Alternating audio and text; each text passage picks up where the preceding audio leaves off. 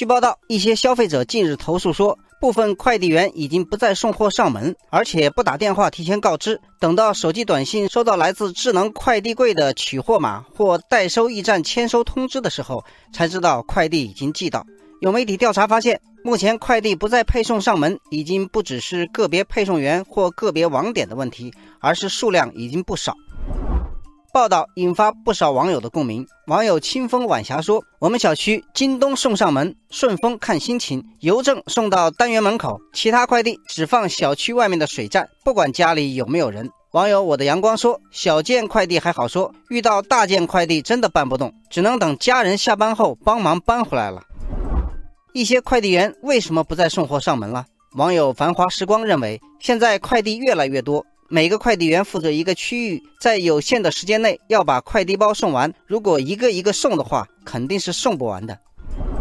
还有网友认为，这和快递的运营规模和机制有关。从数据看，近年来我国快递业发展迅猛。二零一七年，全国快递业务量完成了四百多亿件，是二零零七年的三十三点四倍，年均增长达到百分之四十二。但在快速发展过程中，快递业仍面临监管方面的难题，末端的加盟网点法律地位不明晰就是其中之一。网友春晓说：“快递员与加盟网点需要更多的激励，而不是惩罚。如果快递企业多给网点让利，网点和快递员的工作积极性会大幅度提升。”网友超甜奶糖说：“目前不少企业将问题转移到网点或快递员身上，这样反而不好，会影响末端的配送服务。”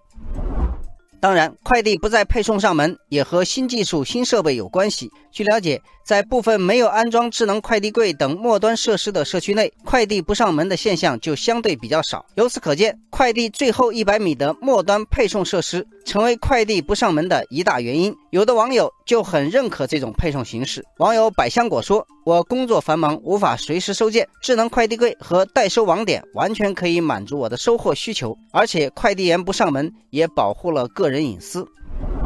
不过，也有网友提出了不同意见。网友小辉说：“快递员把快件放到智能快递柜前，没有打电话通知，也没有敲门确认家中是否有人，至少应该事先通知一下，给我一个选择的机会啊。”网友蔚蓝晴空说：“智能快递柜作为解决物流末端配送的方式之一，已经是大势所趋，但送货上门还是快递行业内应该遵守的准则吧。”网友葡萄水晶说：“新技术确实带来了新趋势，但再怎么也要尊重消费者的选择权。”